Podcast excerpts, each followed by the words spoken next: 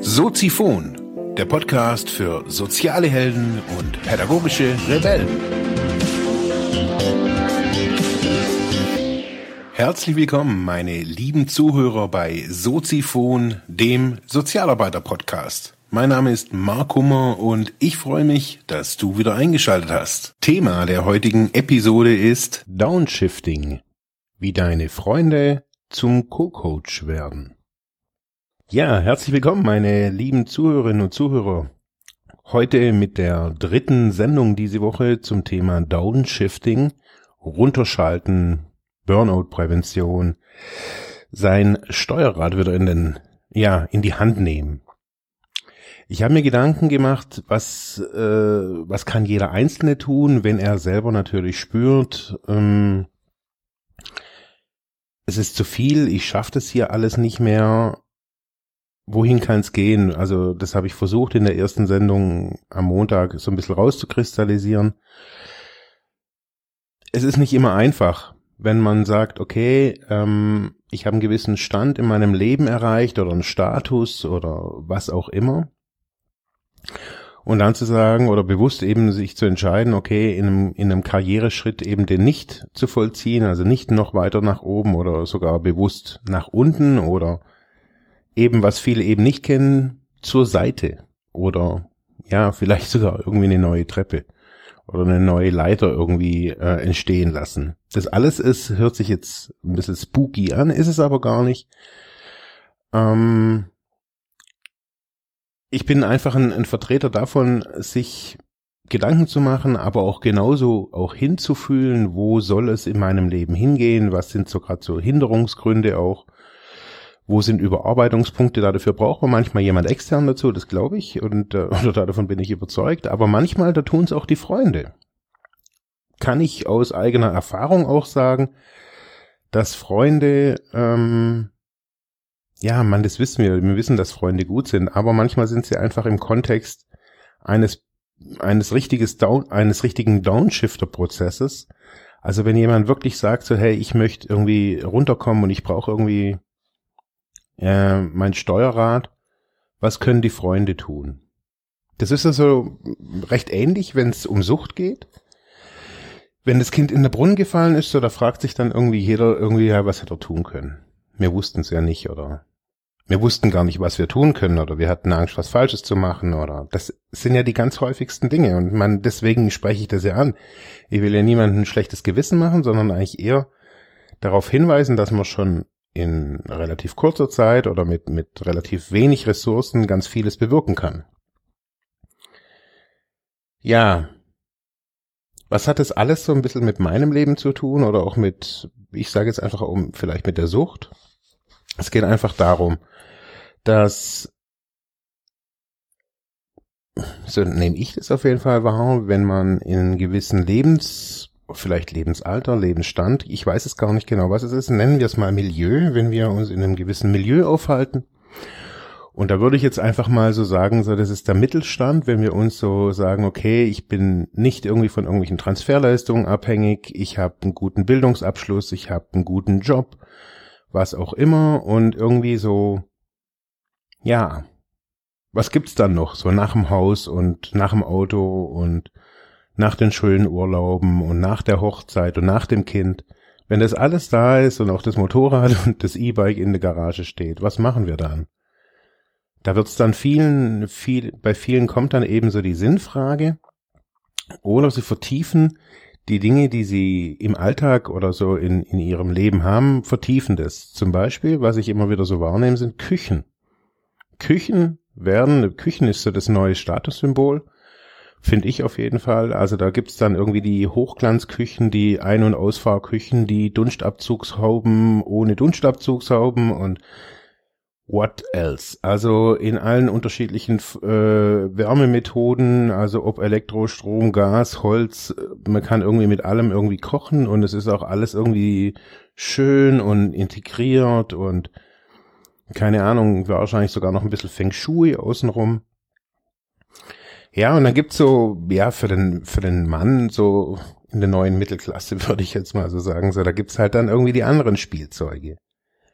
Und ich, fäng, ich finde so, genau da fängt es manchmal auch an. Also man kann ja, man kann für sich selber sagen, klar, ich habe so viel Selbstwert und kann mich da davon distanzieren, aber trotzdem haben diese, die Haltungen hinten dran, also noch mehr, noch neuer. Also wieso brauche ich irgendwie eine Rührmaschine? Klar, wenn ich jetzt irgendwie voll auf dem Kuchenfilm bin, alles klar.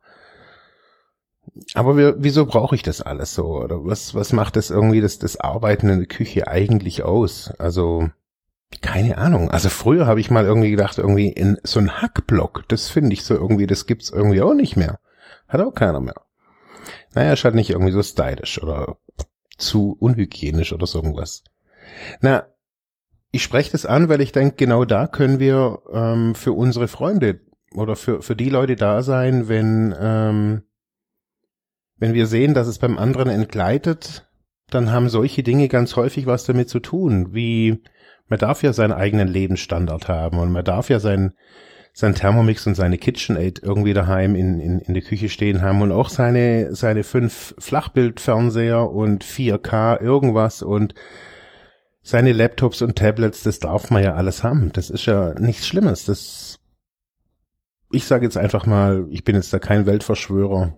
Jetzt nicht irgendwie das, Anbeten, das Anbeten des Mammon, sondern ich vergleiche das irgendwie bei, als Suchtkranker ist es so, dass einem sehr schnell bewusst wird, dass durch das Nehmen, also durch das Konsumieren, das Permanente von allem und jedem, also man konsumiert als Suchtkranke ja irgendwie alles, ähm, ob das jetzt irgendwie stofflich ist oder nicht stofflich, aber man verliert das Geben, man verliert das, die Bodenhaftung, man verliert ja die Basis irgendwie bei sich selber auch. Und dieses, diese Begrifflichkeit nehmen zu müssen, also das hat gar nicht immer nur was mit einem Stoff zu tun, sondern das ist auch was, was Inneres, eine innere Haltung. Und das sehe ich so in diesen Mittelstandsschichten, Umgebungsleuten, die ich jetzt irgendwie in, ja, gar nicht unbedingt nah oder fern, aber die ich halt so wahrnehme in unserer Gesellschaft, so sehr stark wahrnehme. In, in, in Regionen, wo es zum Beispiel jetzt bei uns hier im Süden, da ist halt einfach auch fast keine Arbeitslosigkeit. Es ist natürlich, gibt's Arbeitslosigkeit und auch Armut. Aber so im Großen und Ganzen geht's den Leuten hier halt gut und die sitzen viel in Cafés und ähm, ist alles nice, alles cool. Die Frage ist, wo, wo ist so dieser Punkt, wo wir jetzt nicht nur eine Vorbildfunktion, sondern auch eine Verantwortung gegenüber unseren Freunden haben, besonders wenn es eben darum geht, dass wir sehen, hey, einem geht's nicht gut und wir das irgendwie es geht nicht darum, irgendwas abzustellen und dann irgendwie nicht mehr mit seinem, mit seinem Audi A8 irgendwie angeben zu müssen. Darum geht's gar nicht. Es gibt ja, geht auch gar nicht um Angeben. Es geht darum, in Kontakt zu gehen und sich über solche Thematiken auszutauschen. Hat es, macht es was mit dir, wenn ich zu dir sage, hey, wie, wieso hast du keine Dunstabzugshaube, die versenkbar ist?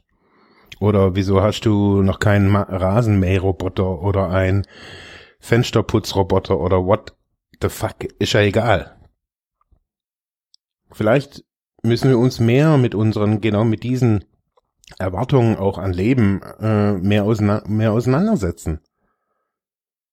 Was, was projizieren wir hier in die Gesellschaft? Was ist das, was wir eigentlich wollen? Auf der einen Seite wollen wir hier die Ober-Wellness-Freaks sein und ausgeglichen in Yoga-Höschen durch die Gegend hüpfen. Auf der anderen Seite sind wir die harten Business-Leute. Das alles irgendwie zerfrisst uns ja. Und so die Spielsachen, die wir halt kaufen, in den Kindern kaufen wir sie irgendwie im Toys R Us oder sonst irgendwo im Spielwarenladen und für uns selber sind es halt dann nachher irgendwie die versenkbaren Dunstabzugshauben und keine Ahnung, die vorprogrammierbare Waschmaschine und Spülmaschine.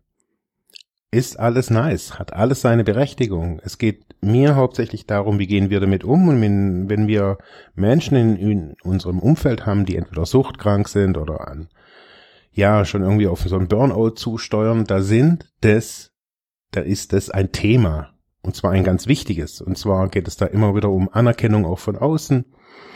In was für einer Gruppe bin ich? Was wird subtil teilweise auch transportiert? Hey, wenn du das und das hast, dann bist du auch nur dabei. Wenn du nur ein Anzügchen trägst, ähm, dann bist du dabei, wenn du verrissene Jeans trägst, bist du dabei. Wir haben Codes in unserer, in unserer Gesellschaft und wir müssen verstehen, dass diese Codes in Botschaften weitervermittelt werden und ähm, ja, Leute unterschiedlich damit umgehen. Und man kann lange sagen, hey, dieses ganze Ding mit dem Geld, mit dem Karriereding, das ist ja lange, hat es ja lange für, für viele Berechtigung. Aber vielleicht ändert sich das auch im Laufe des Lebens und man sagt, hey, vielleicht hat irgendwie Geld jetzt nicht mehr so viel Berechtigung. Also bei mir ist es so, dass Geld irgendwie nie wirklich äh, wichtig war für mich und erst so in den letzten Jahren merke ich so, dass es doch ganz wichtig ist, sich damit auseinanderzusetzen.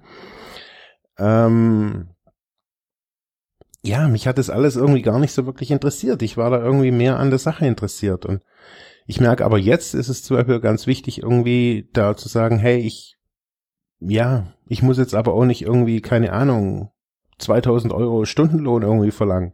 Bloß weil ich jetzt denke, ich wäre ein toller Typ. Das sind alles so, so Gratwanderungen. Wo sind, wo sind wir die, die Nehmer? Das ist so die grundlegende Frage. Wo sind wir die Nehmer, die kontinuierlichen Nehmer, also Konsumenten von egal was? sind wir Konsumenten von Gefühlen der anderen, holen uns da die Botschaften ab, die, die positiven Vibrations. Gehen wir irgendwie so ein bisschen zum Sport ähm, oder zum, keine Ahnung, zum Hobbygärtnern irgendwie und ziehen uns da was raus. Wo sind wir die Nehmer? Und wo sind wir die Geber? Wo geben wir positives Beispiel? Nicht wo geben wir Geld. Wo geben wir ein positives Beispiel ab? Ich habe das gestern im Podcast cool oder ich fand es irgendwie cool beschrieben, irgendwie mit dem Typ mit dem Rollator, wo ich echt, ey, das gibt's nicht. Wo sind wir gutes Beispiel? Wo wählen wir bewusst, ja, vielleicht mal irgendwie zurückzutreten und zu sagen, hey, es geht jetzt vielleicht mal irgendwie nicht primär um mich und um eine Dunstabzugshaube und die neuen Niederquerschnittsreifen. Das ist ja die Verantwortung, die Freunde und äh, das Umfeld habt. Oder ja, das kann das, das Umfeld tragen. Das kann. Das sind die Dinge, die das Umfeld äh, machen sollte. Nicht irgendwie den moralischen Zeigefinger und ich fahre dich zum Arzt, vielleicht ja auch manchmal, aber ja, zu sagen, hey, ich trete vielleicht auch mal eine Runde zurück. In diesem Sinne, noch einen schönen Tag, schönes Wochenende. Hört morgen wieder rein. Morgen gibt's eine geile Sendung mit Sarah Lesch. Sarah Lesch hier bei Soziphon. Nicht live, sondern nur musikalisch. Hört morgen rein. Ciao. Ja, das war's für heute mit diesem Thema. Ich hoffe, ich konnte dir weiterhelfen, vielleicht Denkanstöße geben oder sogar ein bisschen inspirieren. Ich würde mich freuen, wenn du Soziphon weiter unterstützt, indem du weiter zuhörst, mich auf iTunes bewertest, Kommentare schreibst oder diese Episode per PayPal oder Flatter finanziell unterstützt. Dankeschön.